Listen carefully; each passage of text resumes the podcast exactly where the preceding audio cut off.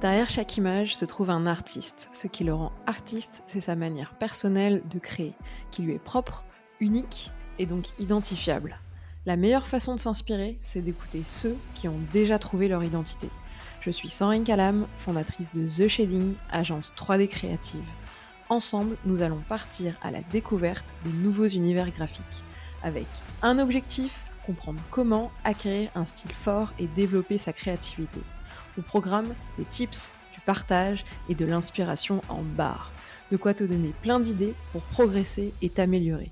Prépare de quoi noter et ton meilleur café. Let's go Salut Florent, bienvenue sur Gizmo. Salut, salut. merci de m'accueillir. Bah écoute, c'est un plaisir de t'accueillir. Euh, on va avoir cette discussion, je pense, très euh, passionnée et intense pendant la prochaine heure. Donc, je suis ravie de la partager avec toi pour ouvrir cet épisode, je veux bien que tu te présentes à ceux qui nous écoutent, que tu nous dises qui tu es, ce que tu fais, et peut-être que tu nous racontes le tout début, comment euh, tu as commencé à t'intéresser à la 3D et pourquoi aujourd'hui tu fais cette spécialité? Alors, moi c'est Florent de Sailly, je suis créature artiste, donc créature concept artiste, on va dire. Et comment j'ai commencé? Moi c'est un peu par hasard, je sais que j'étais une période où je savais pas trop ce que je faisais de ma vie et je suis tombé sur YouTube des, des timelapse ZBrush. Donc euh, ça m'a démarré comme ça. Et puis, euh, puis bah, j'ai toujours aimé les créatures, c'est toujours un truc euh, que j'ai beaucoup dessiné. Donc au début j'ai vraiment commencé sans du tout faire ça un boulot. Quoi. C'était vraiment juste oh c'est rigolo, j'aime bien. Et puis et puis après bah après oh peut-être peut-être faudrait trouver un travail. du coup j'ai essayé et puis ça a marché à peu près. Donc tu es totalement autodidacte Bah moi je trouve c'est bizarre de dire autodidacte maintenant parce que on peut plus vraiment apprendre dans une bulle quand on apprend vraiment avec internet et, internet c'est plein de milliers de profs euh, qui t'enseignent des choses. Donc euh, des fois je je pas j'assume pas trop le, truc autodidacte mais euh, mais bon, j'ai fait plein de tutoriels et tout ça mais j'ai pas fait d'école.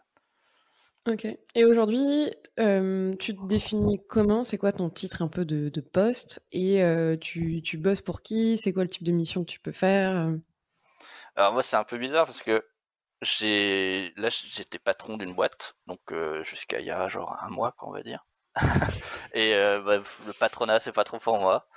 Et du coup là, je, je commence, je commence tout juste à faire du freelance, concept artiste, créature. Quoi. Et et qu'est-ce qui te plaît encore aujourd'hui alors que c'est 100% de ton temps que tu fais là-dedans euh, Est-ce que le petit Florent qui à l'époque trouvait ça fun trouve ça toujours fun? Pourquoi tu trouves ça toujours aussi fun? Et qu'est-ce qui te plaît euh, encore au quotidien de, de, faire des créatures, de les inventer oh, euh, C'est vraiment toujours extrêmement fun. Ça, franchement, je, je me plains jamais. Mais il y a plein de trucs que j'aimerais faire et que j'ai pas le temps de faire. Mais je sais pas trop comment définir. Qu'est-ce qui est fun euh, Moi, j'aime bien inventer un monde, quoi. C'est et le ma fenêtre pour commencer ce monde, moi, c'est les créatures. J'imagine que plein de gens qui aiment créer des mondes, ils ont un peu un axe sur lequel ils, aiment bien ouvrir la fenêtre, je dirais. Et, et moi, c'est toujours les bestioles, quoi. Après, ça va être les plantes, après, ça va être les gens. Mais la bestiole en premier, c'est ça qui me fascine. Parce que parce que c'est marrant. Quoi. je sais pas trop comment définir ça plus précisément. Quoi.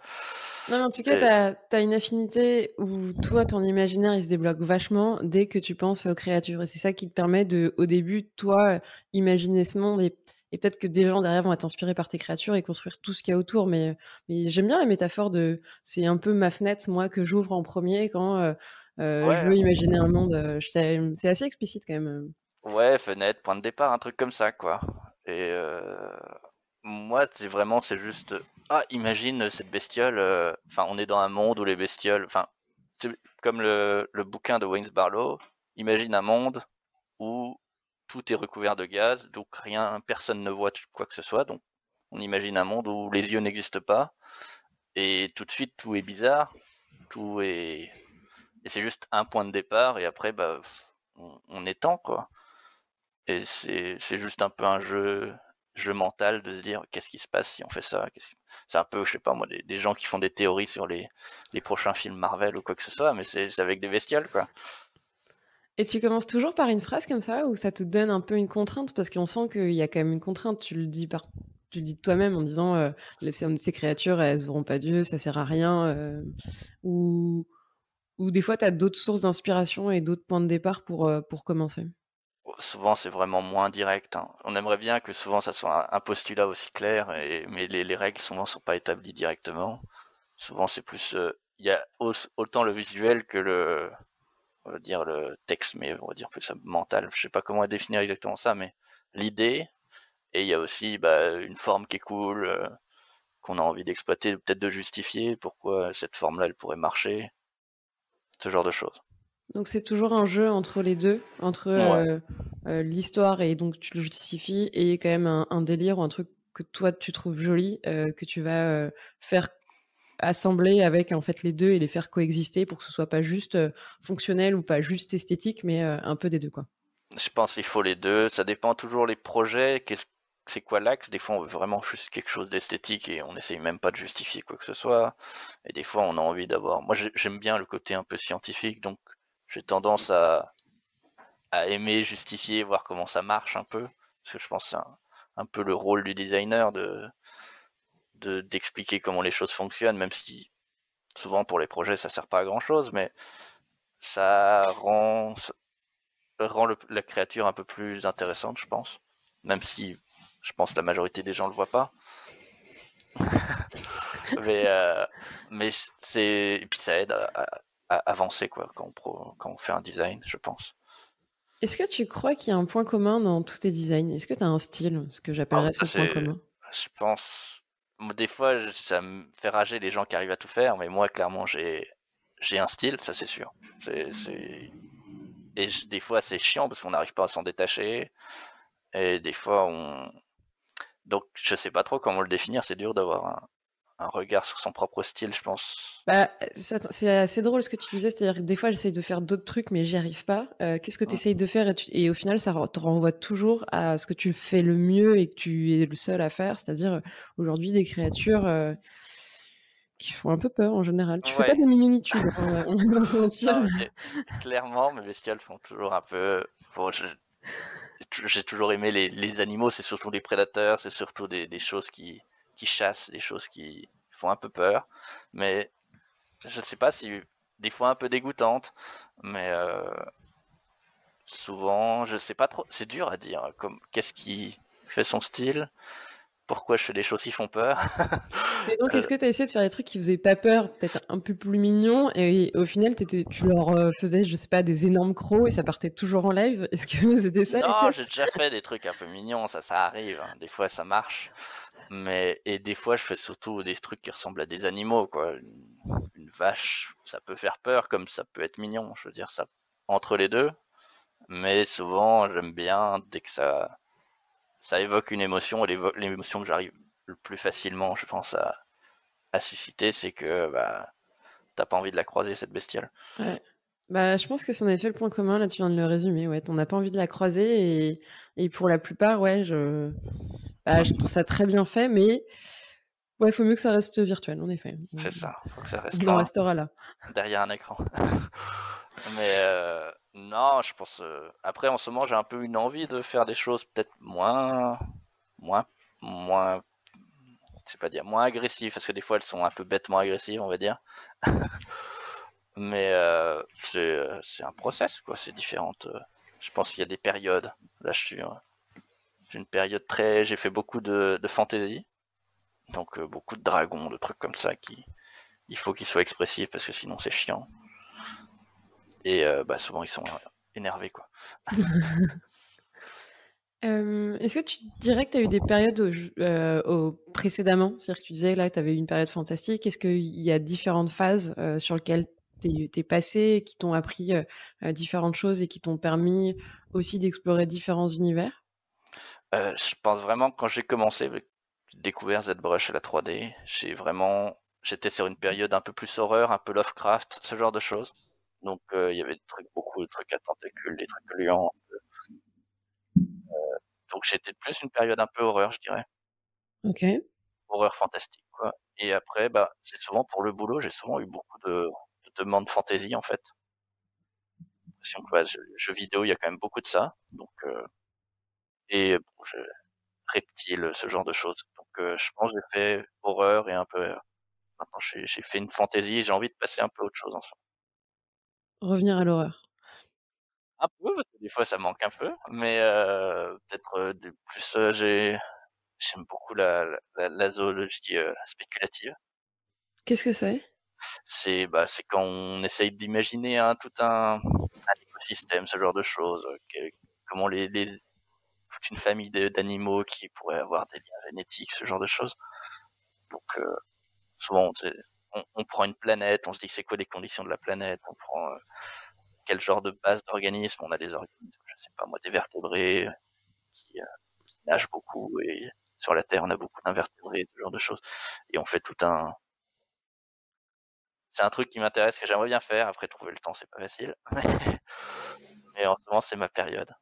Après, et, euh, et, surtout, si je comprends, ça va aussi être un peu une série, parce que ça a du sens que si tu fais un peu euh, toute la famille ou les déclinaisons, non? C'est ça, oui, c'est pour, pour que ça, ça a du sens, faut qu'il y ait un ensemble un peu, que les, on sente les interactions entre les différentes espèces entre l'environnement, ce genre de choses. Oui, t'es pas, t'es pas. Euh, une fois que t'as commencé, t'es pas prêt de terminer.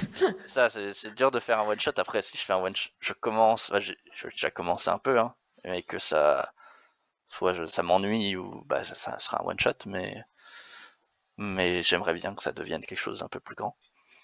Ok tu nous as cité quand même pas mal d'univers. Ce serait quoi, toi, tes références ou les trucs sur lesquels tu très souvent tu peux revenir, tu peux revenir dessus parce que c'est un peu, je sais pas, ta, base et vraiment ton, oxygène.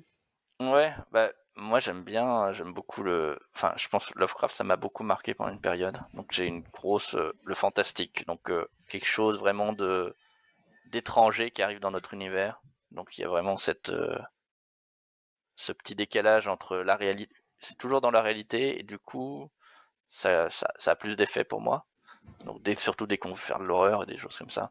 C'est de l'horreur dans des contextes trop éloignés, je pense que ça, en général, ça marche moins bien. Euh, mais après, euh, moi j'ai un, grand truc d'enfance et euh, j'adore la, la, paléontologie en général. Donc euh, les dinosaures, ce genre de choses, moi c'est c'est mon dada. Donc euh, il y a ça aussi. Donc euh, dès que je dois faire une bestiole, tout ça, bah je, vais regarder plein de fossiles euh, pour trouver des, des refs.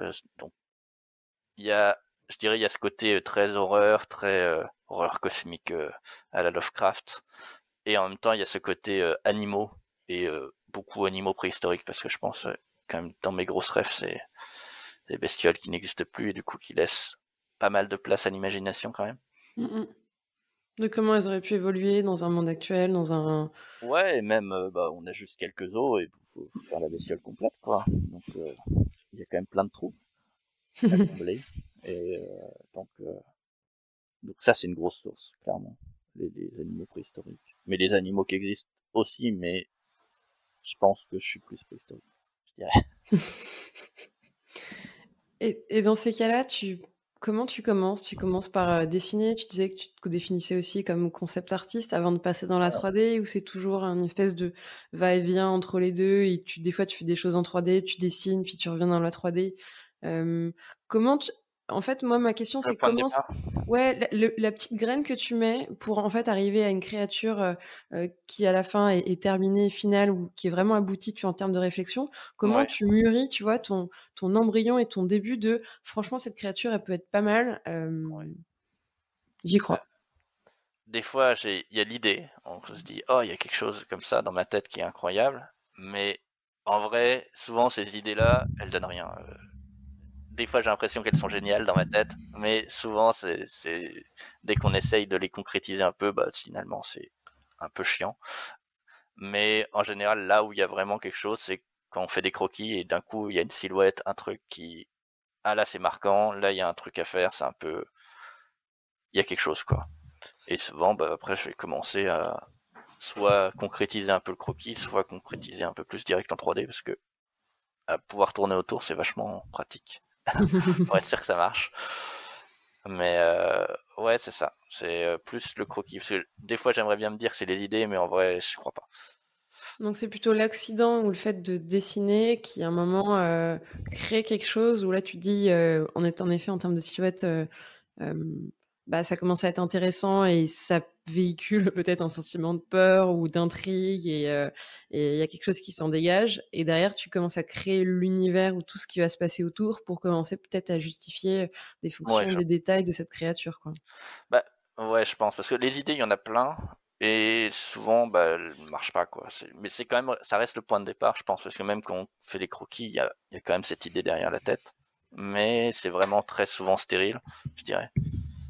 Donc, euh, je pense vraiment que c'est dès que c'est visuel, dès que c'est, ça dépasse la tête, quoi. Que c'est plus dans la tête, parce que dans la tête, il y a plein de choses qui ont l'air géniales. Et dès qu'elles sortent, euh, bah, finalement, c'est pas toujours génial. Bah, ou plus, plus dur à, rendre génial, parce qu'il y a le côté, euh, on l'édulcore toujours, euh, parce que ça reste un peu nébuleux, et, pour autant, dès que c'est mis sur le papier, euh, tout ce qu'on rendait un peu sexy et qui n'était pas là disparaît, ou en tout cas n'est pas, pas, rendu. Il manque plein de choses qui faisaient que c'était bien, et, et voilà. Ben ouais, je pense c'est faut se débloquer. Et pour moi, le croquis, c'est le plus facile pour débloquer. En étant très très rapide, juste chercher des formes, chercher des trucs. Et après, bah, le, cerveau, il peut combler le, petit croquis très très simple et se dire, oh, il y a plein de choses à faire. On peut rajouter plein de petits machins. faire des lumières, faire des trucs translucides, je sais pas. Ouais, et du coup, ouais, c'est ça, le cerveau complète et va au-delà, et, c'est là où tu as aussi envie de le passer en 3D, tourner autour et, et, le compléter euh, d'une idée qui, ça y est, commence à avoir euh, une image. Tu, tu as mis une image à cette idée. Euh. Mmh, mmh. c'est ça. Tu as toujours eu. Pardon, excuse-moi. Je, disais juste, je voulais dire, c'est, c'est vachement plus facile. Le, point de départ, je pense, c'est vraiment le plus dur. On peut faire plein de croquis, et souvent, moi, je pense j'ai un peu des automatismes, mais je fais toujours un peu les mêmes croquis. Donc, faut essayer de se forcer, faire des trucs différents. Mais dès qu'il y a un truc intéressant, bah là, c'est facile à concrétiser, euh, à, faire la continuité, quoi. C'est juste, il suffit de suivre les étapes et, c'est bon, quoi. et t'as toujours dessiné avant de faire de la 3D et du ZBrush Ouais, ZBrush, j'ai commencé, enfin la 3D, ça, j'ai commencé assez tard, mais dessiner, je le sais depuis que je suis gamin. Que des dinosaures, des machins, des chevaliers, des dragons, trucs classiques, quoi, d'enfant. Mais euh, ouais, dessin, ça m'a toujours accompagné. D'où cette facilité que tu as quand tu veux penser, mais penser en, en, le matérialisant, tout de suite tu prends un crayon et tu commences à, croquer ce que tu as en tête. Quoi. Ouais, moi je pense, ouais, c'est plus facile. Après, j'ai, je sais que quand j'ai commencé la 3D, j'ai un peu abandonné le dessin. Je me suis dit, ça sert à rien. Enfin, je, c'était pas très concret, quoi. Et du coup, euh, mais je me suis rendu compte vite fait que bah, la 3D c'est vachement bien, mais on peut quand même aller vachement moins vite pour une idée, quoi. c'est, c'est vraiment beaucoup moins rapide, quoi. Donc pour le côté euh, débroussaillage ou en tout cas euh, euh, chercher très rapidement en fait si ça marche ou si ça marche pas, tu es toujours adepte du papier crayon pour tester. Alors que faire ces 40 tests, 20 tests en 3D, tu passerais tout de suite 10 jours, ouais, C'est clair. Et après, je sais que des fois j'ai des blocages en 2D c'est souvent les trucs qui ont besoin beaucoup d'être de bien marcher en trois dimensions quoi. Genre les je sais que les têtes souvent ça sert à rien de faire juste un profil. Faut vraiment voir le face le profil et, euh, et les têtes en 3D moi je trouve ça c'est vachement plus facile euh, mais le reste du corps surtout les beaucoup d'animaux de créatures qui sont très euh, qui marchent beaucoup sur le profil quoi je, sais pas moi un lion bah, le profil est vachement plus défini que de face quoi et designer de profil, c'est assez facile. Ouais, on en revient aux silhouettes en fait. C'est ça. Euh, est-ce que tes premières créatures ressemblaient à celles que tu faisais aujourd'hui? Est-ce que tu as quand même l'impression que tu as eu une évolution entre tes premiers essais, et même si tes références étaient les mêmes quand tu as commencé et aujourd'hui, vers quoi tu tends peut-être et, où est-ce que tu avais des blocages qu'aujourd'hui peut-être en as pu et t'as surmonté? Comment tu vois ton, ton évolution? Mmh, Je pense au début, je voulais faire des trucs vachement plus bizarres. en, vrai. Euh, je pense que je cherchais vachement plus à faire des trucs qui existaient vraiment moins. Euh, parce que je pense que je voulais vraiment ouais avoir quelque chose d'original au début. Et maintenant, je me, je sais pas, je, je me dis des fois, pour quelque chose marche, il n'y a pas besoin qu'il soit si, si fou ou si bizarre. Et quelque chose de très familier peut, peut être très efficace, je pense. Voire plus flippant parce qu'on on a l'impression de le reconnaître et en fait euh, pas vraiment et, et c'est là où on commence un peu à faire des psychoses en se disant euh, ça pourrait être une des évolutions possibles de, de cette espèce.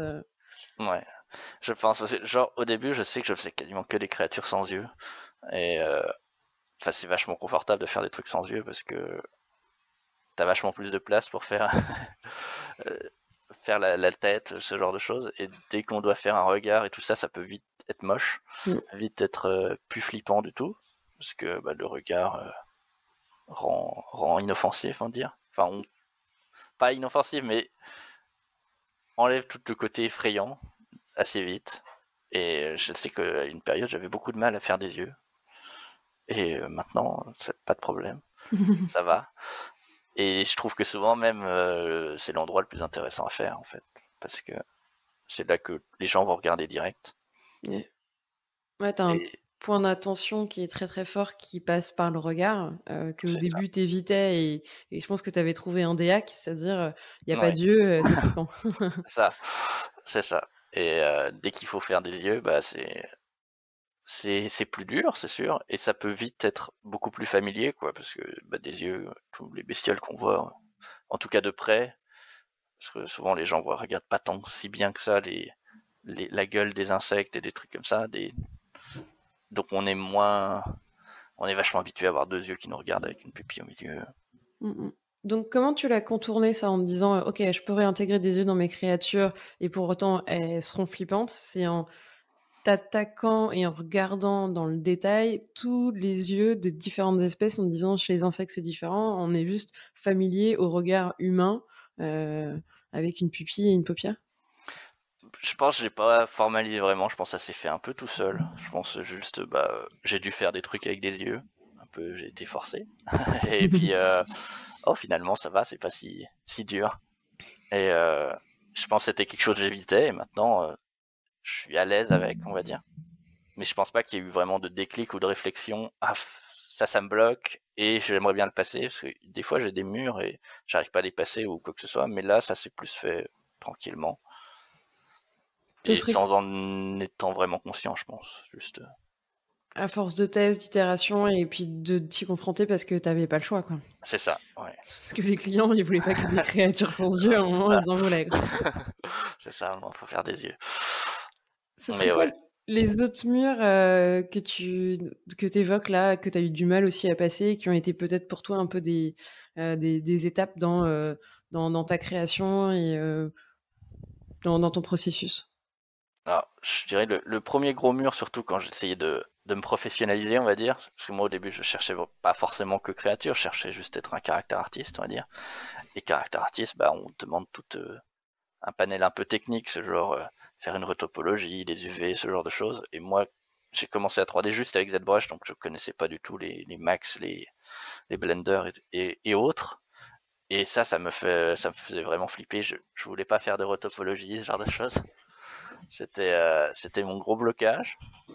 Mais ça, il fallait forcer, quoi. Il n'y a pas eu de, de formule magique. C'était juste, bah, fais des tutoriels et, et apprends ça. Et même si t'aimes pas, tu dois le faire. Et euh, maintenant, moi, je sais que mon gros blocage, surtout quand j'évolue plus dans le côté concept artiste, c'est euh, peindre. Parce que j'ai beaucoup dessiné, mais j'ai jamais peint. Et euh, peindre, c'est vachement pratique pour rajouter quelque chose sur votre ton mon rendu en 3D, ce genre de choses. Et je sais que j'ai encore beaucoup de blocages et il faut que je travaille pour le pour le débloquer. Mais c'est encore quelque chose qui me qui j'ai l'impression de qui m'handicape quoi, pour faire mm. des choses que j'ai envie. Ça t'indique. Là, j'ai l'impression que le parti euh, euh, peinture, tu l'évoques et en 2D et en 3D. Et tu, pour autant, tu sens le blocage que euh, dans, les deux parties et pas seulement juste en concept. Bah, sur de la 3D, peindre sur quelque chose qui existe, qui est déjà avec, qui a déjà des lumières, tout ça, c'est vachement plus facile. Je pense que ça aide, même si je suis pas à l'aise du tout encore. Mais peindre dans le vide, ça, mm. je j'y arrive pas, clairement. C'est moi j'ai toujours été attiré par le dessin plus que la peinture et c'est quelque chose qui est vachement enfin qui est plus instinctif je dirais. Après sans doute j'ai fait mille fois plus que la peinture donc euh, donc c'est plus facile. Mais euh, mais clairement c'est un truc qui me bloque un peu et des fois bah je me dis je saurais peindre cette étape je pourrais la passer en 2-2 et euh, mais là je peux pas donc il va falloir que je... va falloir que je triche. Mais mais on fait avec. Et puis il faudra que là, va falloir que je me force à faire des, des studies ou des trucs comme ça, que ça va être très moche au début, mais mais j'espère que ça me débloquera. Donc c'est pour toi en fait, et pour te sentir plus à l'aise et plus fluide dans ton processus que tu te dis euh, c'est intéressant que je le maîtrise et que je sois vachement plus à l'aise parce qu'aujourd'hui tu sens que ça te freine et même si tu le contournes et que tu t'en es toujours sorti, euh, ça pourrait être un peu plus évident et peut-être un peu moins laborieux sur certaines étapes. Ouais, ça me bloque sur des trucs qui devraient pas me bloquer, quoi. Enfin, mais, mais je, enfin, je, on va, on va forcer et puis, et puis ça va passer. Mais oui, pour l'instant, ça me bloque. Ok. Et puis il faut accepter, comme tu le disais, de repartir un peu à zéro, en tout cas de, de refaire des trucs moches quand euh, tu as quelques années derrière toi et qu'en fait ça fait longtemps que t'as pas autant galéré comme ça, de sentir euh, au, step euh, zéro. Quoi. Bah c'est ça, de, de, repartir débutant et, et voilà, c'est pas simple de se dire, bah, faut que j'apprenne des nouvelles choses euh, et, d'accepter d'être mauvais. Après, je, je, suis convaincu, je serai jamais un peintre ou quoi que ce soit. Ça, c'est pas l'objectif. Je cherche pas, je vais pas chercher à être un peintre. Je vais juste avoir ce, cet outil qui pourra me, débloquer dans certaines situations. Et si j'aime ça et si j'adore ça, ça serait super. Mais on verra.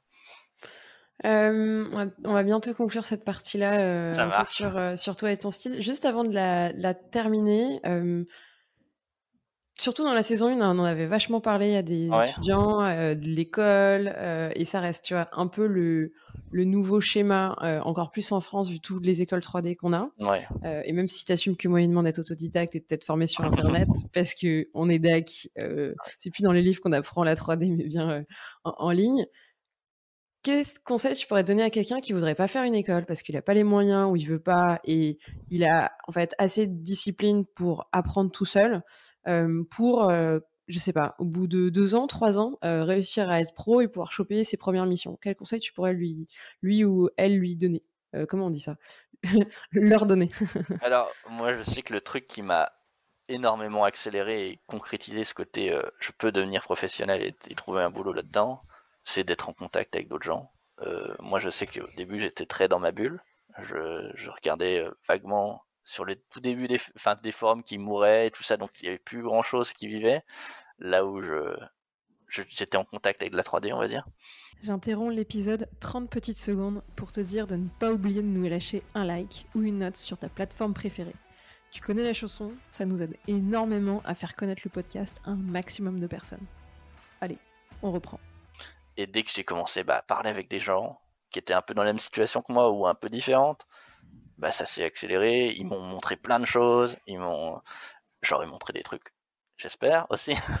mais euh, mais globalement, ça, d'un coup, dès qu'il y a une euh, un contact avec des gens, déjà, on se fait des potes et tout ça, donc c'est déjà cool. Mais surtout, ça te motive euh, et ça te débloque sur des trucs bêtes, juste parce qu'on sait pas où c'est quoi.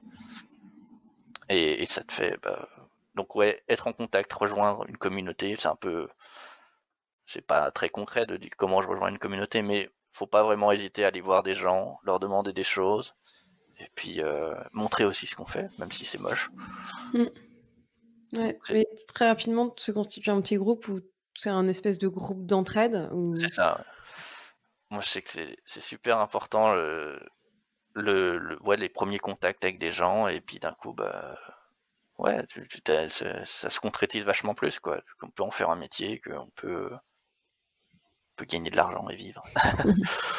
Mais euh, et puis, euh, je pense aussi, moi, un truc qui m'a beaucoup freiné au début, c'est que c'est très complexe la 3D. On, ne sait pas trop qui fait quoi, c'est quoi les métiers dans la 3D. C'est assez nébuleux. au début, je, faisais des créatures, je, m'imaginais. Enfin, tu le sais qu'il y a des gens qui designent des créatures pour les films et tout ça mais c'est dur de se dire bah, c'est un métier que je peux faire. Et du coup, essayer de tester un peu les, qu'est-ce que tu aimes bien dans la 3D, qu'est-ce que c'est quoi que tu arrives bien à faire, c'est quoi tes forces. Donc essayer d'avoir une vision globale de qu'est-ce que je peux faire dans la 3D et une fois qu'on a un peu cette cible, bon ben je vais faire caractère artiste. Là, une fois que tu sais, je pense que la gros du travail a été fait quoi. Parce que tu peux vraiment cadrer, dire bon bah là faut que j'apprenne euh, à faire des visages, à faire des vêtements, à faire euh, de la topologie, des textures, ce genre de trucs. Et là c'est très facile de d'apprendre ces choses parce qu'il y a plein de sources sur internet. Je dis pas que c'est facile d'être caractère artiste hein, du tout, mais euh, mais une fois qu'on sait ce qu'on doit faire, c'est vachement plus facile. Bah, ça te fait aussi beaucoup moins de choses à apprendre et c'est des points techniques beaucoup plus spécifiques comme là tu as détaillé. C'est à chaque fois, la question elle commence par comment faire? comment faire des habits, comment faire un, visage? Euh, et au début, les questions sont en effet très générales et puis progressivement, bah, c'est comment faire, euh, je sais pas, euh, une bouche plus réaliste. Et sur le visage, de nouveau, on s'attache à des petits points et, et, on rentre encore plus dans, dans ce détail pour vraiment maîtriser son art et sa spécialité. quoi. C'est ça. Et ouais, et je pense que trouver c'est quoi qu'on veut faire, c'est pas facile, c'est clair. Et, puis il faut pas avoir peur de se dire bon bah je voulais faire de caractère artiste, mais par exemple dans mon cas j'ai commencé caractère artiste, mais au final c'est pas si tant que ça mon truc. Les, visages et les cheveux et les vêtements, non c'est pas mon truc. Et c'est pas grave parce que bah, je peux faire autre chose. Ouais, carrément. Et, euh, et, un conseil pour trouver, euh, je sais pas, ta première mission, ton premier, euh, ton premier job, quand euh, t'as peut-être pas le réseau de certains qui sont en école, où tu te demandes est-ce que tu es prêt, est-ce que t'es pas prêt, parce que t'as personne qui te dit c'est bon, mmh, mmh. vous avez le niveau, vous avez fait trois ans d'école, allez-y. bah c'est c'est pas simple. Moi, je sais que au tout début, j'ai bossé sur des, des projets amateurs. Euh, c'est, c'était pas payé, hein, mais euh, je sais que c'est mon conseiller Pôle Emploi qui me disait bon, fais ça c'est le seul truc utile de Pôle emploi que, que j'ai eu. Mais, euh, mais euh, c'était, je pense que c'était utile quand même de se dire, bah, c'est un peu une simulation de ce que c'est le travail. Donc euh, il y a des gens qui parlent de leur projet de jeu vidéo et tout ça, et, et de, faut faire une créature. Et bah, tout, tous ceux que j'ai participé ont jamais fini. Hein. C'était des projets amateurs, donc c'est très rare que ça se concrétise. Mais mais j'ai eu euh, ouais, l'échantillon de qu'est-ce que c'est de travailler. Déjà, ça m'a donné le, goût que bah, j'aimais ça et que je pouvais peut-être faire ça comme métier. Et euh, ça m'a aussi me dit, bah merde, il y a des gens, je, ils leur ai pas demandé d'argent, ils me donnent de l'argent parce que je, je, fais un travail amateur, donc peut-être que je peux en faire un vrai travail, quoi. Et, euh, et après, pour le vrai travail, moi je sais que j'avais vachement peur de répondre à des annonces au début parce que je, bah, je me sentais pas au niveau ou quoi que ce soit. Je me disais, bah, je, sais à peine faire une rotopo, euh, on va me demander de faire une rotopo, je, je sais pas faire. Euh, mais euh, bah faut tenter, quoi, parce qu'en fait, pas grand chose à perdre. Hein. un CV, enfin, suffit juste d'envoyer un message que vous avez déjà fait, cinq, enfin, vous le faites une fois et vous l'envoyez trois fois. Enfin, c'est, ça coûte pas grand chose de tenter. Au pire, bah ça marche pas, c'est pas très grave et ça vous fait une expérience. Mais mais euh, ouais, faut tenter. Et en général, on est vachement, on est capable de s'adapter, quoi. C'est pas, moi, je sais que je pensais pas pouvoir faire de rotopo, et ben, au final, j'y arrivais, quoi. Mm, mm. Même si j'ai galéré. euh, et euh, et voilà. Quoi. Et puis, euh, faut aussi se dire, je sais que c'est un truc que beaucoup de gens se disent euh, quand ils vont commencer à travailler. Imagine, euh, je confondre un truc que je sais pas. Dans la majorité des travails, bah, vous êtes entouré de gens qui savent et, euh, et on peut demander en fait. C'est, c'est, c'est, tout con, mais euh, des fois, il euh, y a plein de gens qui sont prêts à t'aider autour de toi et il faut pas hésiter quoi. Ouais. Mais pour ça, il faut oser et demander et pas rester seul. Et ce que tu disais, toi, ça avait commencé très tôt dans ton groupe, mais après aussi en, en, boîte où tu as oser à chaque fois dire et au fait euh, t'as l'air toi de bien maîtriser la rotopo tu voudrais pas me, ah donner tes petits conseils puisque je galère et euh, en général les gens sont en effet prêts à t'aider ouais. ouais. Non non faut je sais que des fois j'ai entendu des étudiants qui étaient très en mode c'est la concurrence entre les gens il n'y a pas beaucoup de place euh, c'est un peu c'est un peu la guerre pour trouver un travail mais moi dans la réalité j'ai vraiment enfin les gens ont toujours été très très prêts à, donner de leur temps et, et j'ai jamais eu le sentiment que c'était un milieu où on était en concurrence entre entre travailleurs. Alors que techniquement on y est, hein, bien sûr, mais je pense que on s'entraide toujours et et ça marche, je pense. Et euh, je pense qu'on y gagne à aider les autres dans ce métier parce que bah ça revient toujours. Carrément. Et puis à l'inverse, tu peux un jour être bloqué et c'est cette même personne que tu as débloqué qui, euh, qui, qui t'aidera. Donc, euh, ouais, clairement. C'est un être des chiens. Non. Euh, clairement. et tu dirais quoi à tous ceux qui osent pas montrer leur travail parce que ils en sont pas fiers, parce que c'est moche, parce que c'est le début, parce qu'ils ont pas encore le niveau rêvé qu'ils auront peut-être jamais, parce que on veut toujours être meilleur que ce qu'on est à l'instant T. Qu'est-ce que tu leur dirais pour se débloquer un peu et et, partager et montrer un peu ce qu'ils font? Alors, je sais que moi, j'ai jamais eu trop ce blocage de montrer mon travail, même si c'était moche. Ça, moi, ça m'a pas trop. Je, connais plein de gens qui ont vraiment ce blocage et dire faut vraiment que ça soit nickel pour que je montre, ou vraiment je montre que à certaines personnes, il faut pas que ça, ça s'étend. Mais euh, faut vraiment se dire que, enfin, déjà, on n'est pas son travail. Enfin, c'est même si notre travail est nul, on n'est pas forcément nul soi-même. Ça, c'est pas, pas parce qu'on critique euh, le travail de quelqu'un qu'on pense que cette personne est une mauvaise personne ou quoi que ce soit. Donc, euh, faut pas, faut pas se, se lier à son travail. On travail, c'est une partie de nous, mais euh, c'est pas nous.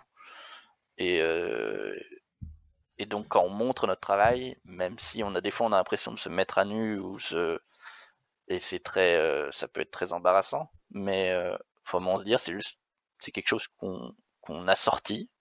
C'est plus nous, c'est autre chose. Et bah, ça serait bien de pouvoir en sortir des trucs plus cool. Donc, euh, faut le montrer. Et, euh, et voilà. Et forcément prendre des critiques. Des fois, c'est pas, c'est dur.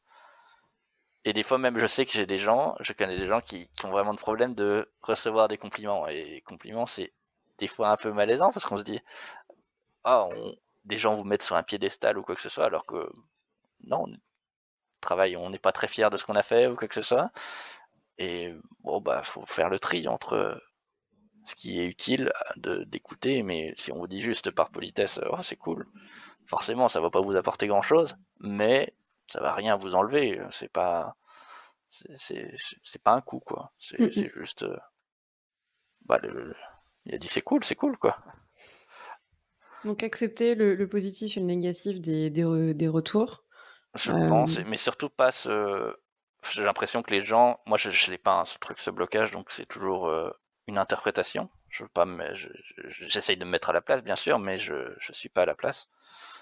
Mais je pense souvent ils sont très attachés à leur travail et ils ont l'impression que le moindre critique ou que ce soit, bah ça les touche très fort. Mm.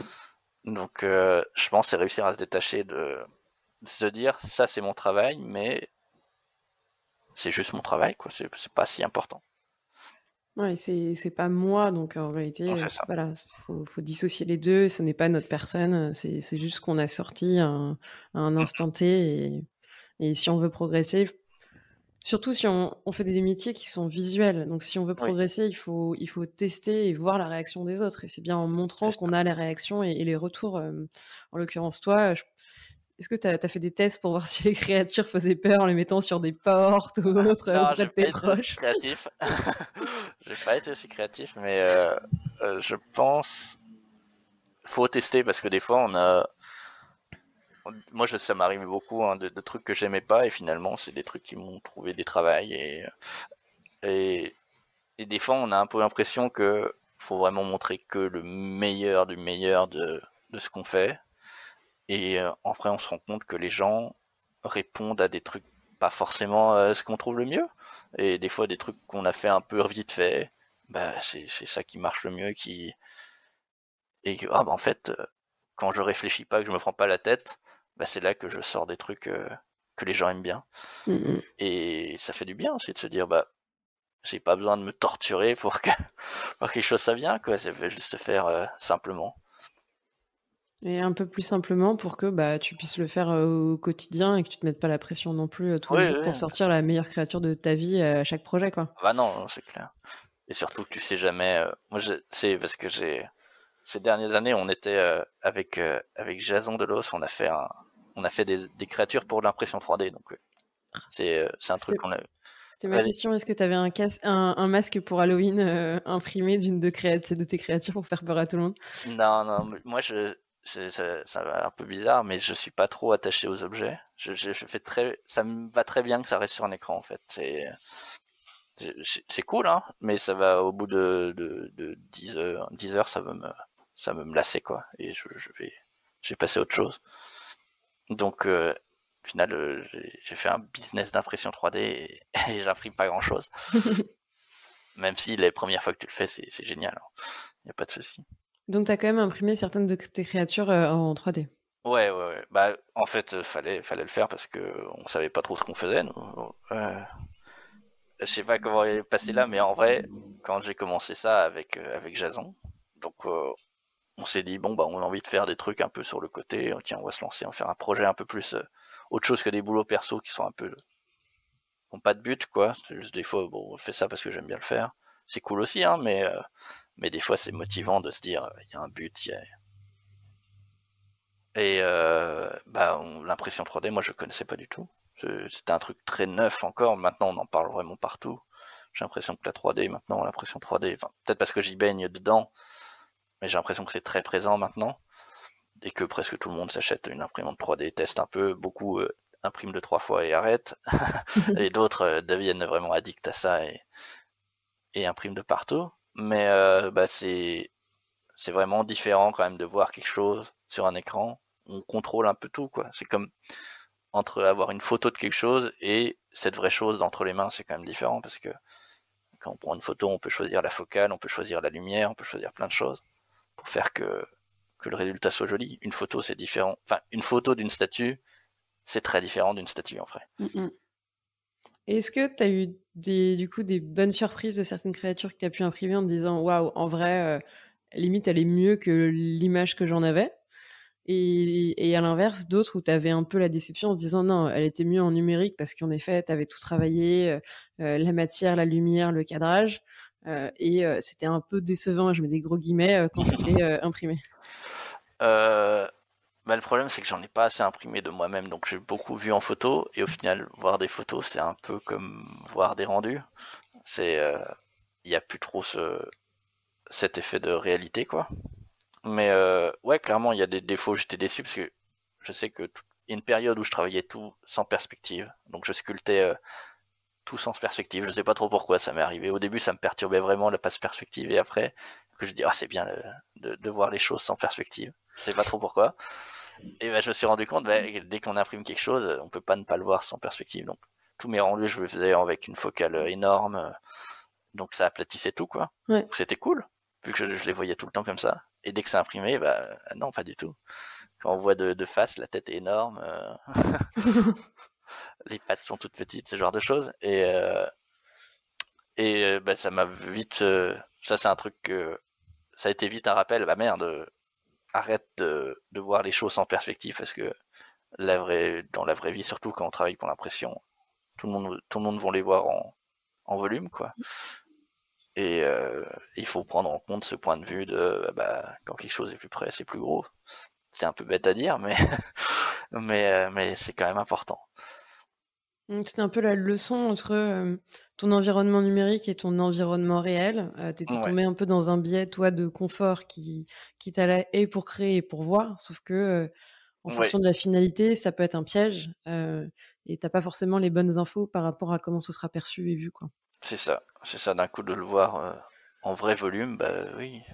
Je peux pas, je peux plus avoir mon, je réduire ma focale, enfin augmenter ma focale et d'un coup le cadre, enfin le, de cet angle, c'est super. Euh, tout, il n'y a rien qui se qui fait des angles bizarres et d'un coup bah en vrai bah je vois que la tête et, c'est tout quoi je vois plus rien d'autre dommage ouais, mais c'est c'est je pense c'est important de quand on fait quelque chose même et qu'on a ce genre de de, de truc qu'on n'a pas pensé d'un coup le, le, truc est fini et bah merde il y a ce truc évident que j'aurais dû prendre en compte que j'ai pas pris en compte bah, c'est juste un rappel pour te dire, euh, bah, oublie pas, ça, ça existe la perspective. c'est bête, hein, mais, mais, mais c'est comme ça. Et c'est faut faire pour tout, tout, quoi. Ouais. Et puis surtout, là, quand t'en as pris conscience pour les futurs projets, euh, tu te le remettais ah un peu en, C'est ça. En, focus pour naturellement pas retomber dans ton travers, mais, bah, bien prendre en compte cette, perspective. Ah bah ça m'a soigné, hein, c'est sûr. On a parlé un petit peu de ton univers, tes sources d'inspiration, de comment tu crées, surtout au tout début avec le dessin. Est-ce que ça change si c'est pour des projets pro ou perso? Parce que la différence des fois d'un projet pro, c'est que tu as des contraintes et que bah, juste peut-être une idée qui, toi, te plaît, va devoir plaire à un peu plus de gens que ta seule personne. Est-ce que ça change quelque chose dans ton processus créatif, dans la manière dont tu, concept, tu commences ton concept ou derrière tu crées? Euh, bah, ça change hein, parce que forcément il faut il faut que le client soit content direct. Donc euh, forcément des fois un truc qui je pense est important c'est de bien comprendre ce que le client veut, de pas parce que des fois on, on a un pitch de base et on se ah je pourrais faire ça ça c'est super mais en fait ça rentre pas du tout. Donc essayer de prendre son temps surtout au début de se cadrer et je trouve des fois c'est limite facile enfin c'est plus facile de démarrer quand on est bien cadré parce que tu as toutes ces conditions à respecter. Et du coup, les possibilités sont vachement plus réduites. Et dès que les possibilités sont réduites, c'est vachement plus facile de faire un truc bien en vrai. Parce que bah, on n'est plus dans le vide de, quelque chose de pas concret, quoi. Je sais pas, c'est pas très clair ce que je dis. je, vais, te faire préciser. comment tu, comment tu cadres avec un client ou quelles questions tu, tu poses pour toi réduire le champ?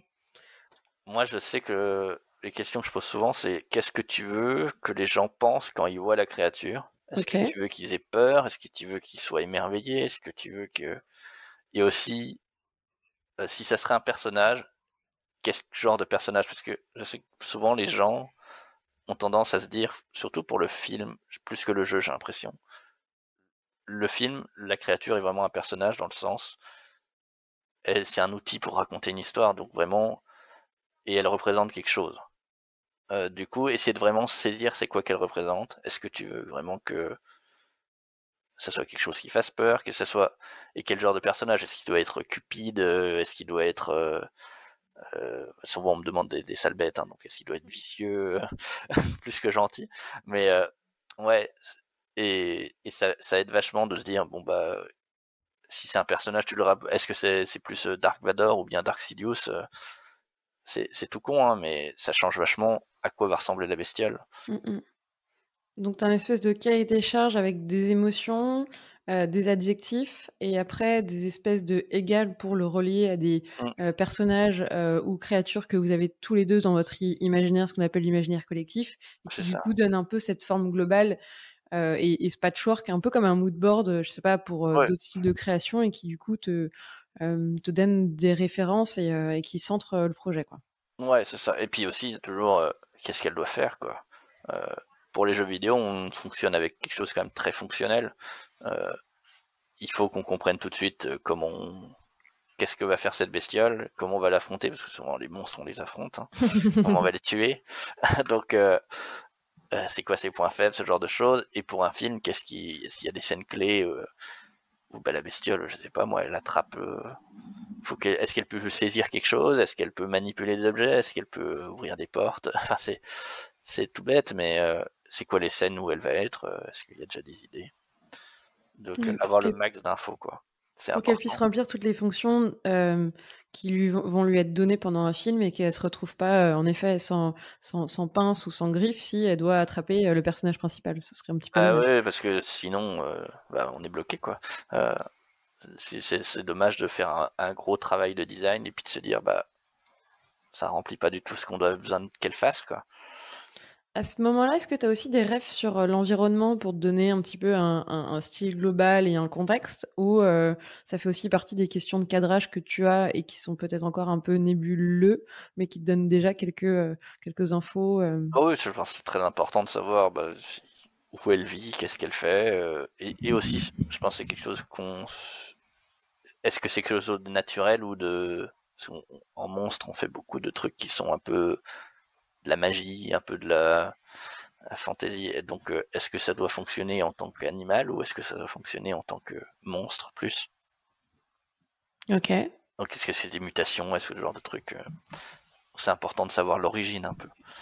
Et bien après, forcément, dans un brief, des fois c'est juste on veut une créature qui fait ça et tout le reste on s'en fout, c'est toi qui décides. Donc là c'est cool et en même temps des fois c'est un peu chiant parce qu'on a envie que oh faut juste que ça, ça soit effrayant, des fois c'est un peu large comme comme comme volonté mais mais plus c'est cadré, plus c'est simple, on va dire. Et plus le, après, ça te paraît... après, ça te paraît simple quand tu as ton, ton moodboard de créer ta créature, t'as jamais une panne d'inspiration ou... Euh? Oh, non, je dis c'est simple, mais des fois c'est très chiant. des fois ça marche pas, des fois ça veut pas. Je sais que, puis des fois même euh, quelque chose spécifique que demande euh, le client. Juste, je sais qu'on m'a demandé de faire un, un, dragon avec une tête de chien. Et les têtes de chien un peu, je sais, sais jamais les noms, mais ceux qui ont vraiment une tête bombée, une tête qui pend, le museau qui pend très, très en bas. Mm. Et euh, c'est très spécifique. Mais euh, c'est juste à chaque fois, ça avait l'air un peu. Ce côté un peu menaçant et tout ça disparaissait avec ce nez qui pendait.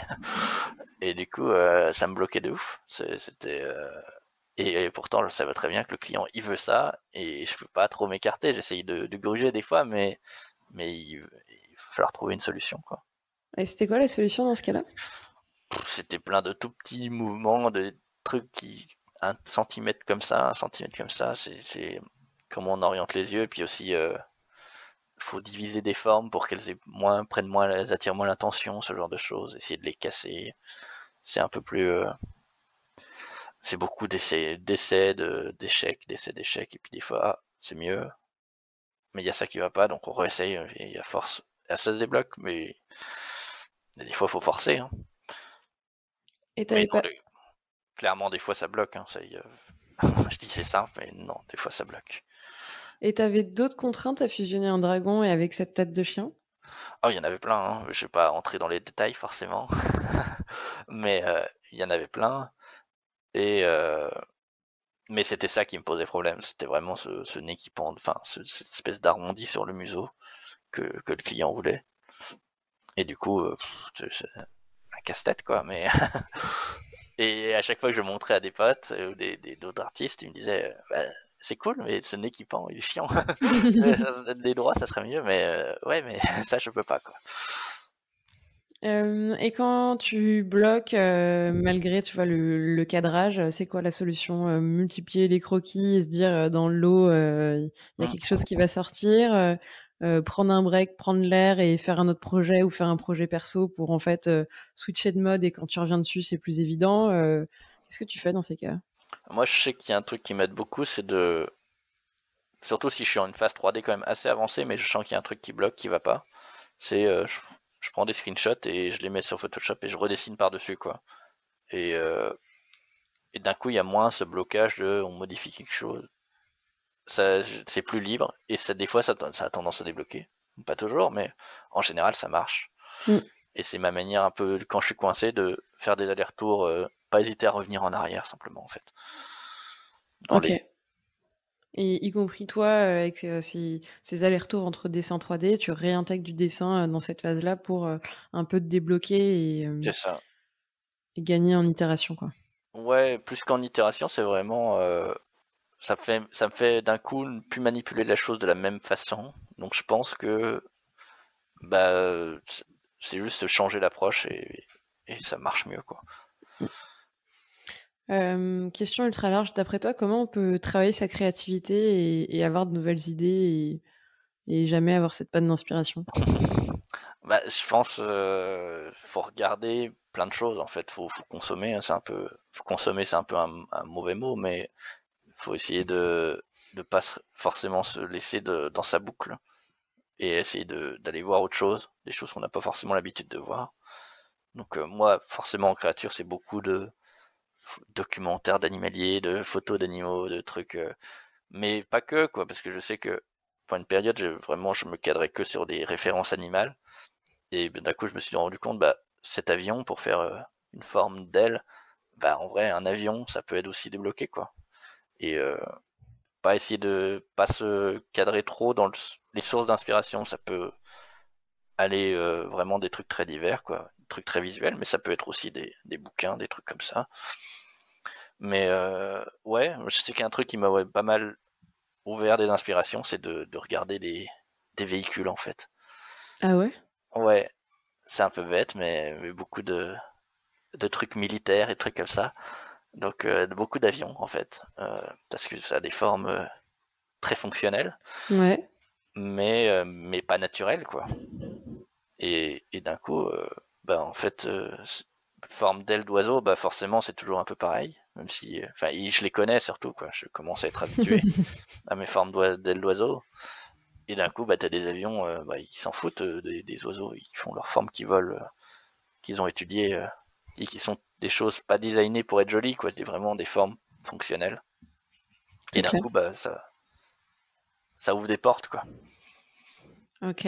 Est-ce qu'il y avait d'autres choses sur peut-être les, les équipements militaires que, tu as détournés en plus des, ailes euh, pareil, tu veux trouver ça malin et quelque part ça te sortait de tes références animalières que tu voyais euh, la plupart du temps Ouais, bah c'est beaucoup de silhouettes, hein, c'est pas...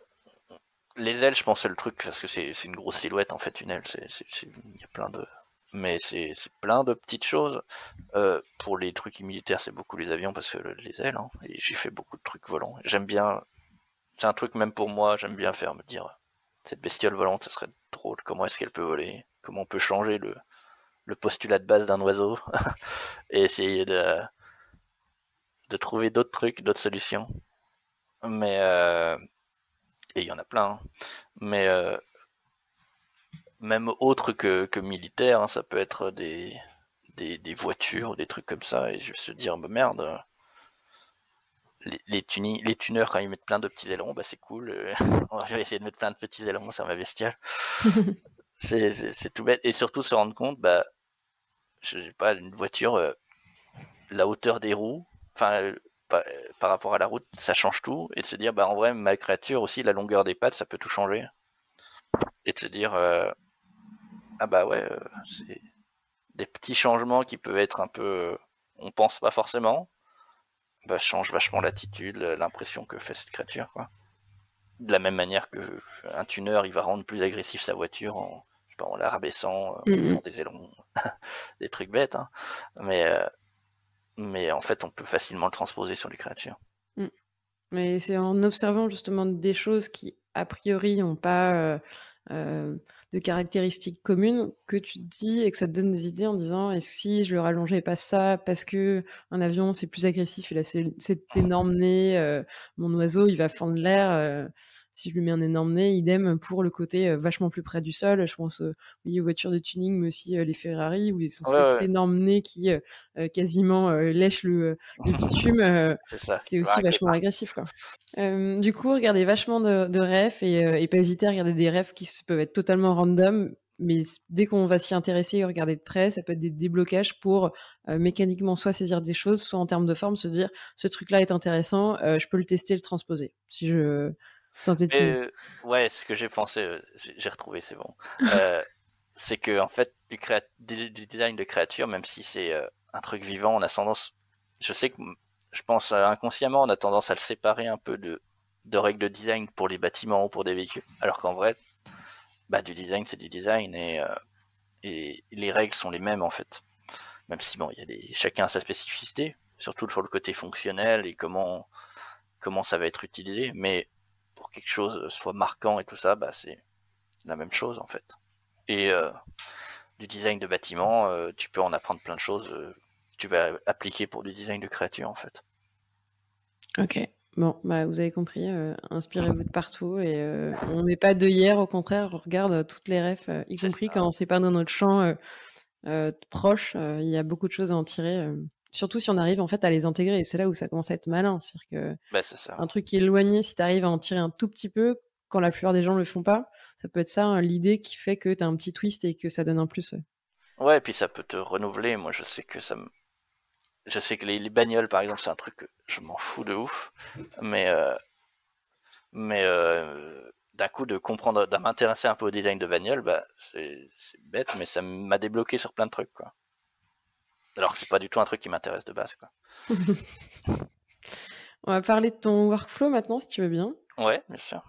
Euh, on a entendu qu'il y avait du ZBrush, ZBrush, ZBrush. Euh, Ouais, tu me je- disais en off que tu avais un workflow assez simple. Est-ce que tu peux nous en dire un peu plus? Alors ça dépend forcément toujours c'est quoi la tâche, mais en général quand je fais un design, on me dit bon fais cette créature. Euh, moi souvent je commence bah, en croquis, donc euh, je me fais une grosse page et bon bah faut que je me force à en faire, je sais pas, 15. Et je me dis bon bah là 15, j'en prends les meilleurs, hop je fais des, des versionning on va dire. Je les prends les, je sais pas, les 4 meilleurs. Et bon, enfin, il faut que je fasse trois versions de, des 4 meilleurs. Et après, bon, bah ça, je vais présenter au client pour déjà avoir un peu une piste. Donc euh, au début c'est très 2D, mais c'est très, euh, c'est pas quelque chose. Même les tout premiers, pour moi, ils sont vraiment juste pour moi quoi. C'est vraiment ils sont tout crado. Euh, limite on comprend pas vraiment ce qu'on voit, mais pour moi je, vois ce que je veux voir quoi. Mais mais ça m'aide quoi. Et euh, donc au début ouais très 2D, très croquis. Donc vraiment pas un truc fini. Je cherche pas juste juste un point de départ quoi.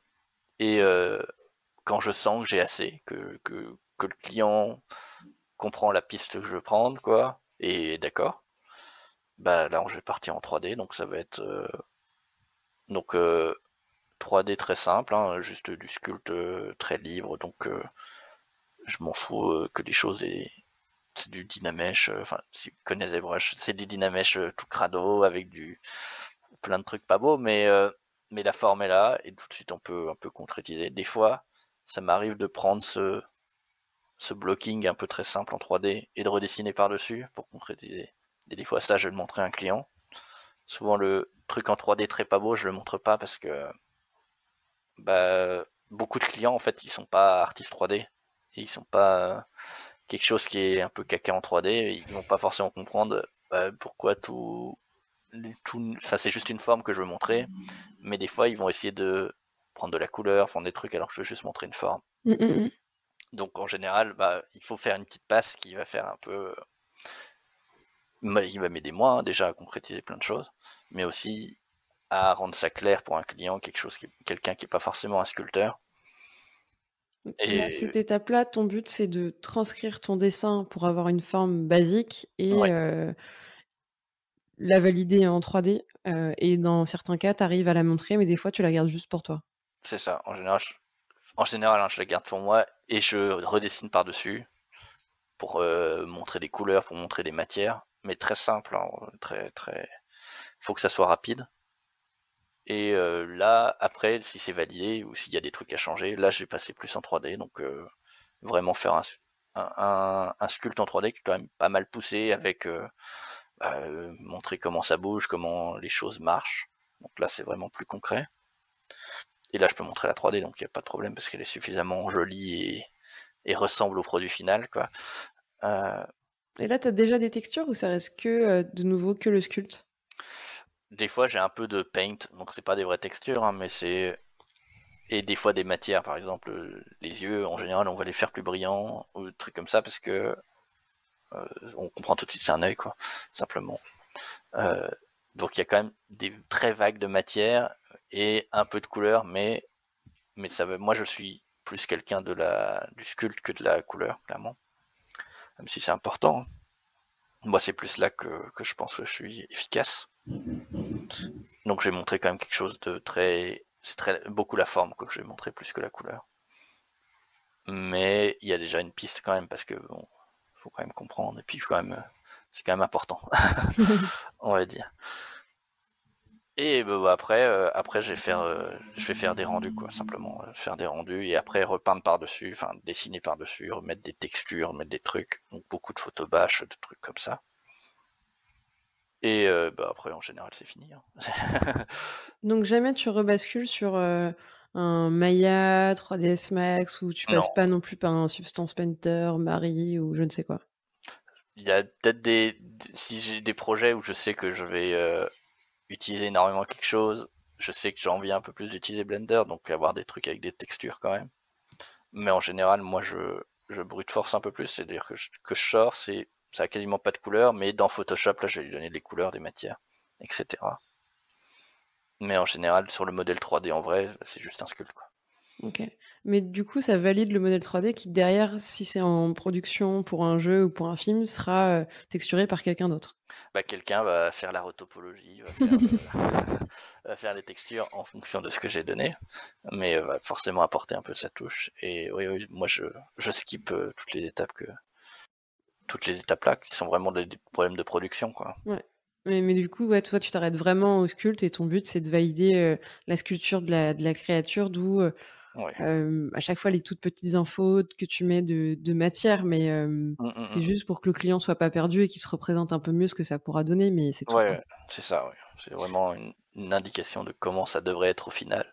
Mais sur le sculpte en soi, sur le fichier 3D que je leur envoie, ils ont la forme, quoi. Ils ont pas forcément les, les petites textures et tout ça, et ça, ce sera un autre artiste qui devra le finir si c'est validé et si ça passe euh, en production, quoi.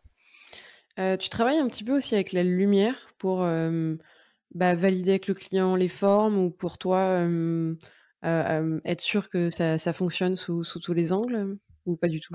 Euh, bah, Moi je sais que surtout quand je sculpte c'est important. Moi je sais que j'ai ZBrush il n'a pas tendance à représenter la lumière normalement. Il a une, sa manière de vraiment visualise très bien les détails ce genre de choses mais en vrai bah, quand elles sont rendues dans un autre truc dans un autre logiciel ou, euh, ou même imprimé en 3D ou euh, faites fait en vrai, quoi, bah, ça fonctionne plus pareil. Donc, pour moi, c'est important de. Je sais que je, je, fais beaucoup de rendus de mes, mes sculptures, juste pour moi, juste pour me visualiser.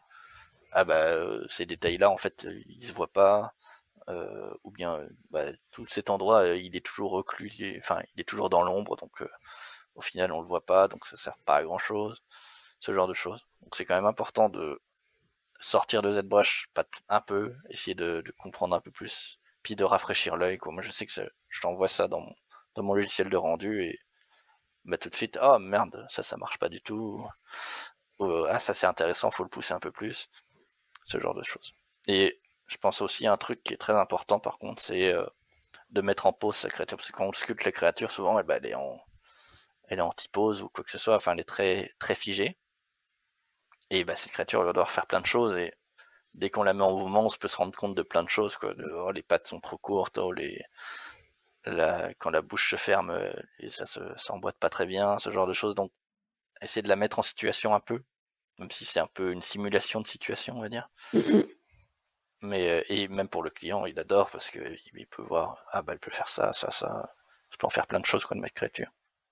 Et puis, ça valide aussi un peu tout le design de la créature, c'est-à-dire qu'elle peut être sexy, je sais pas, juste quand elle a quatre pattes, mais en réalité, quand elle est en position offensive ou, je sais pas, elle lève les deux, euh, les deux pattes avant et elle ouvre la gueule, si là, elle est pas du tout effrayante, c'est dommage, mais, mais cette pose-là sera pas validée, alors que c'est peut-être l'une des fonctions et le moment, euh, clé, euh, momentum que le client veut et verra dans le film et qui est censé quand même la valider, cette créature, quoi. Bah, je sais que souvent, surtout pour ce qui est film, bah, c'est important de faire une simulation de la scène un peu clé que le, que le, réalisateur en, en tête ou, ou, autre pour, pour vraiment valider la créature. Je pense que c'est une étape qui est un peu primordiale. Et ça, ça te plaît? De mettre en position Ah bah oui, je pense que c'est un peu le c'est le moment un peu le plus fun parce que bah, tu concrétises tout ce que tu as fait, quoi, et d'un coup, tu un peu, ah, ça marche, quoi. Quand ça marche pas, c'est pas cool, hein, mais, mais quand ça marche, c'est vraiment sympa parce qu'on se dit, ah, ah j'ai bien pensé mon truc, euh, et, et, souvent, moi, je sais que ça m'amuse beaucoup d'imaginer un peu ce qu'elle peut faire, la bestiole, de pas avoir un truc qui est fixe. C'est, je pense c'est c'est vachement marrant de voir comment la bouche peut s'ouvrir, comment les, les pattes se déplient. Moi, je sais y a une période en ce moment où j'ai beaucoup de créatures qui se, qui se, qui se replie sur elle-même et qui se déplie. Donc il y a un côté un peu Transformers, entre guillemets, mais que j'aime beaucoup. Et, et ça, c'est sur un truc figé, on le voit pas en fait. Euh, on peut pas le comprendre, donc faut expliquer, faut voir. Euh, bestiole pour être aérodynamique, elle replie ses pattes comme ça, ou je sais pas quoi, plein de trucs un peu marrants. Mm. Et c'est marrant à imaginer en fait. Mais entre en plus l'imaginer et le voir, il y a de nouveau un, gap et t'as beau l'imaginer, de dire ça va faire partie de ses fonctions et, euh, et je l'ai pensé pour ça. Quand tu l'animes et que vraiment tu, tu, le vois sous tes yeux euh, et elle reste dans cette position euh, qui bah, où il y a vraiment une forme et il y a une silhouette qui se dégage, ouais, ça doit être assez kiffant en mode bah voilà, voilà, c'est ça que je voulais faire. ah ouais. et puis forcément quand, quand on le conçoit dans le mécanisme un peu, il y a un côté un peu très très simplifié, hein, mais de de designer de, les mécanismes, de, comment ça fonctionne, comment les choses se replient, comment les choses se déplient, comment les choses bougent. Hein, souvent, de toute façon, c'est toujours euh, comment la mécanique du corps, quoi, simplement comment elle marche. Et c'est marrant. Et puis aussi voir des trucs tout bêtes. Hein, comment elle mange, comment elle boit. Je sais que pour une période, elle fait des bestioles avec des grosses cornes, mais tu te rends compte bah, elle peut pas brouter cette coupe bestiale parce que si tu penches la tête, tes cornes elles touchent le sol avant que la bouche touche le sol et ça marche pas quoi. Donc faut essayer de trouver des solutions, des trucs comme ça. Et là, ça devient un peu marrant. Ou ça mange des choses qui sont en hauteur, en effet, pour pas avoir à, baisser la, tête.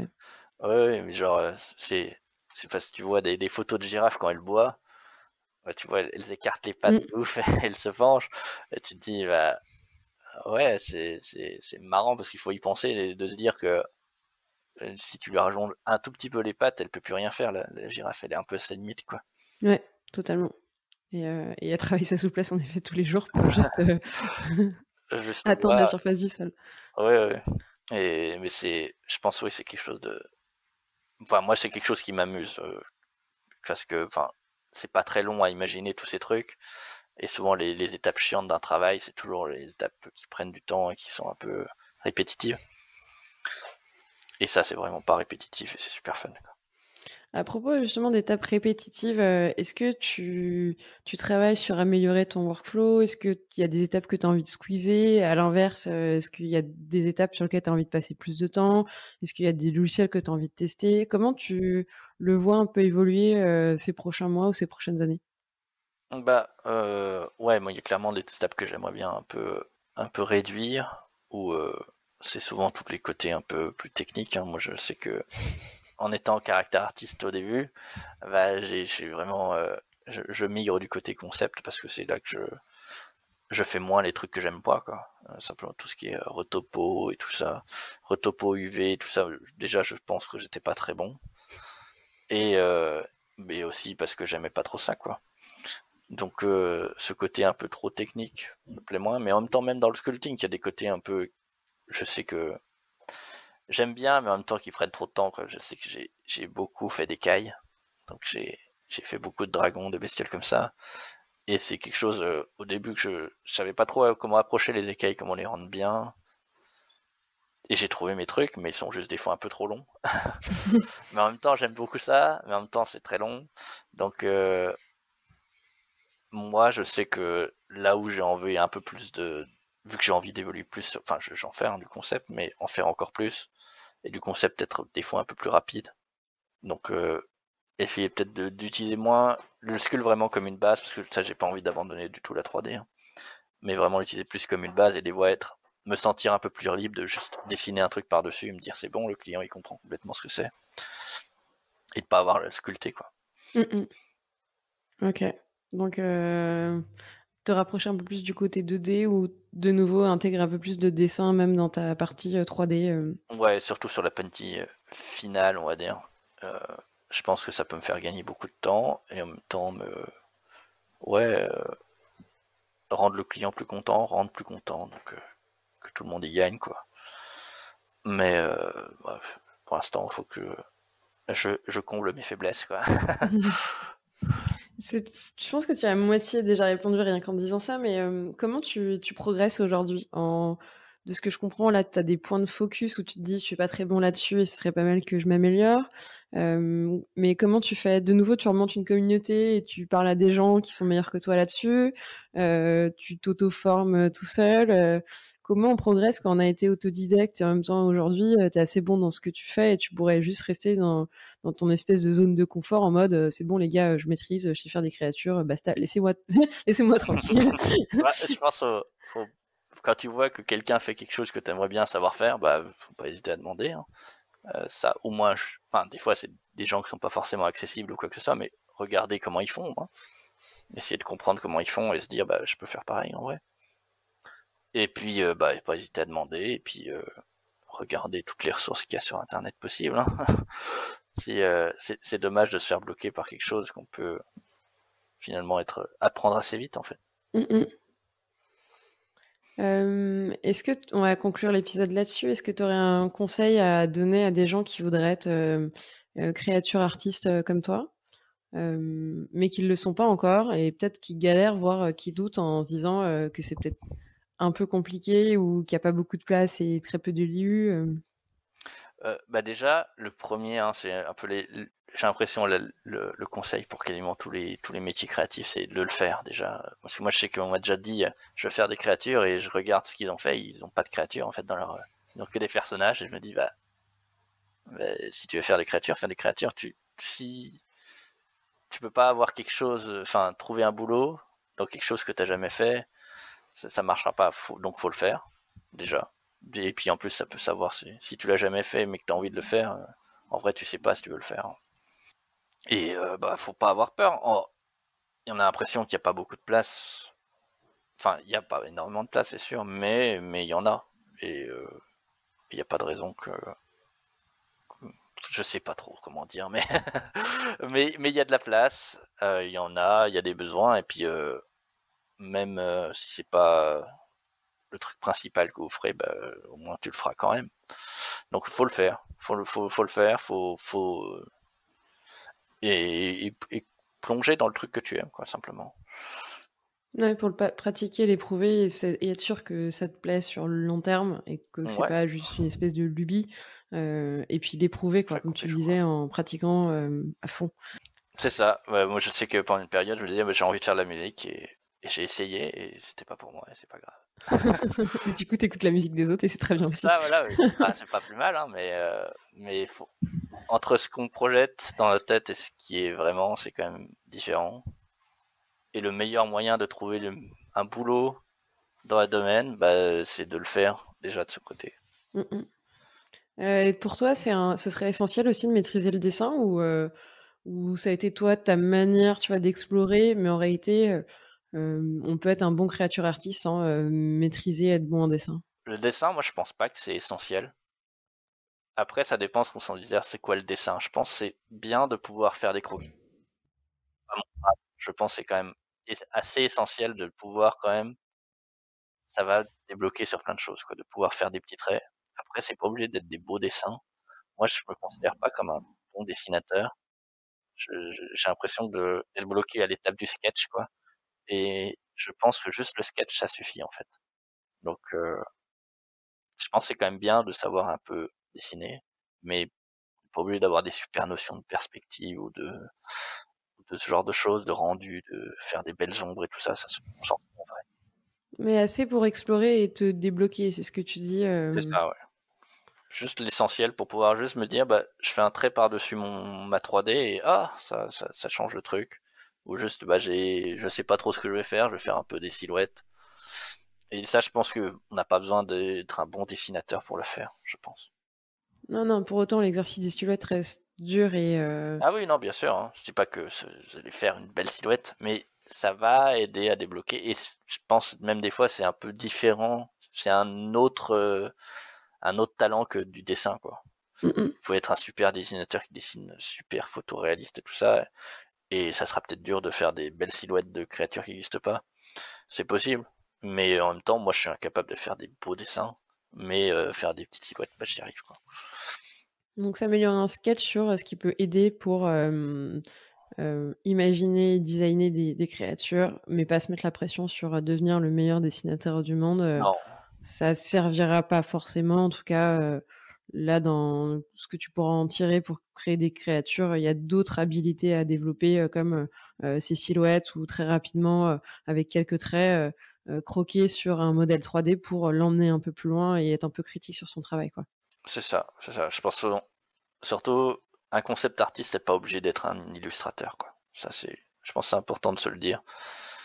Vous n'allez pas faire forcément, enfin c'est pas obligé de faire des belles illustrations. On peut, hein. Il y a des, très bons illustrateurs, mais euh, et qui sont très bons concept artistes, mais c'est pas du tout nécessaire, quoi. Cool. Bah écoute, euh, on va on va se conclure, euh, on va conclure l'épisode là-dessus. Ça ferait un bon conseil pour tous ceux qui peuvent un petit peu douter ou culpabiliser de pas être des, des oufs en dessin, juste maîtriser ce qu'il ce qu'il faut pour bah, pour pour vous éclater et, et, avoir de nouvelles idées parce que je trouve que tu l'as très bien développé en, en, toile de fond toi, le dessin, c'était à chaque fois une espèce de rebond et, ça te permettait à chaque fois de revenir un peu plus fort avec de nouvelles idées dans, ta 3D. Donc, c'est que, que un plus, c'est pas du tout un moins. Quoi. Ouais. vu que tu es chaud, je vais te laisser conclure l'épisode avec le mot de la fin. le mot de la fin, c'est ce que tu veux qu'on tire de cet épisode ou un conseil qu'on a pu te donner, que tu as aussi envie de transmettre, ou juste toi, le, conseil que tu donnerais à, à des étudiants ou des gens qui euh, sont créatures artistes mais euh, qui s'éclatent peut-être pas assez dans leur boulot. Tu es très très libre, je t'ai donné juste plein de pistes, tu choisis celle que tu préfères. Plus c'est libre, plus c'est dur, mais euh, je dirais si vous aimez les créatures et que c'est quelque chose qui vous tente de faire, bah, je pense que le plus important c'est de, de se lancer, même s'il n'y a pas de finalité concrète. Je pense juste essayer et puis se dire bah, est-ce que ça me plaît, est-ce que est-ce que bah, ça peut aller plus loin, quoi. Mmh, mmh. Et se lancer, de pas attendre et d'avoir d'appréhension, juste bah on y va. Et puis pas hésiter à demander des conseils à des gens. Même les artistes, vous avez l'impression qu'ils sont trop forts et c'est des dieux. Bah en fait, vous leur demandez des questions et ils vous répondent. Et c'est des gens normaux, quoi. Donc euh, faut pas avoir peur, faut y aller, quoi. Allez, bah, foncez et puis ouais, laissez vos peurs derrière vous, elles vous vous rattraperont pas si vous courez assez vite. après c'est toujours c'est normal, hein, de toujours avoir ces peurs, elles sont là et elles se partiront pas forcément, mais mais mais il faut le faire quand même. Entendu. à propos d'entendre d'ailleurs, qui t'aimerais entendre sur des futurs épisodes? est-ce que tu avais un petit nom à nous lâcher?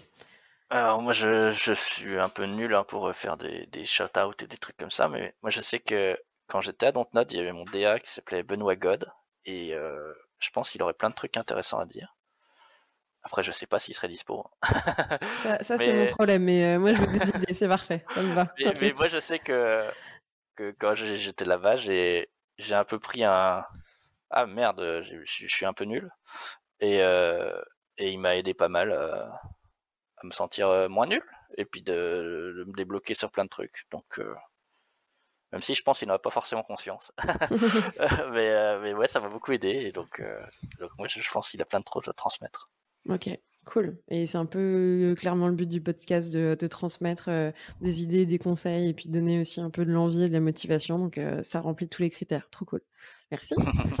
et pour tous ceux qui sont encore là à nous écouter, où est-ce qu'ils peuvent retrouver ton travail, où est-ce qu'ils peuvent te suivre? Alors moi je poste mes trucs sur euh, ArtStation comme tout le monde je crois, donc euh, Florent de Sailly, hein, classique, et puis sur, euh, sur Instagram. Donc là je fais surtout des, croquis, des dessins un peu nuls, mais je trouve c'est bien de voir les, les trucs pas forcément tout finis que les gens font. Donc si vous voulez voir des croquis, vous allez chercher, moi je pense vous cherchez Florent de Sailly sur Instagram, vous trouvez, je pense. Ouais. Mais, le petit nom c'est Laco, c'est mon nom internet. Mais... et voilà, c'est tout comme à chaque fois, on met, euh, on met les liens. Donc, vous aurez l'ArtStation et l'Instagram de Florent. Et je trouve que ça illustre aussi ce que tu nous disais, c'est-à-dire euh, montrer les coulisses ou en tout cas les choses qui sont pas abouties. Euh, tu te l'appliques aussi à, toi-même. L'Instagram, c'est les coulisses et, un peu ton, ton laboratoire où tout n'est pas abouti, mais ça a le mérite d'être fait, d'exister. Et, et c'est un Enfin, moi, je sais que c'est un truc que j'adore regarder, donc ça serait, ça serait hypocrite de pas le montrer. Bah, trop cool. Merci pour le partage. Merci euh, d'avoir joué le jeu, euh, Florent, euh, pendant cette heure et demie ensemble, de nous avoir un peu raconté, toi, comment tu crées, tes, aussi tes peurs. Tu as été aussi super transparent sur, sur tes blocages. Et ça, c'est trop cool parce que ça, je trouve, montre l'envers du décor et fait un petit peu dédramatiser certains qui ont l'impression tu d'être bloqués tout le temps, mais sauf que tout le monde passe par ça et, et c'est chouette de le partager. Bah, merci encore. Bah, de rien, c'était plaisir. Et puis, euh, bah, j'espère que c'était pas trop mal. c'était très bien. En tout cas, si vous êtes encore là, vous nous écoutez, euh, on est unanime, l'épisode était sympa. Euh... c'est bon, j'ai pas besoin de plus de, de plus être rassuré. Qu'il est mal à l'aise quand on donne des compliments. Je vais arrêter.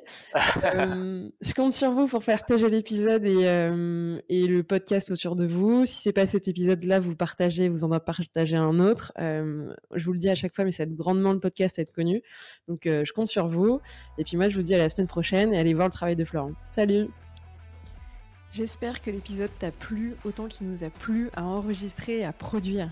Si c'est le cas, n'oublie pas de nous laisser une petite note et de le faire tourner autour de toi.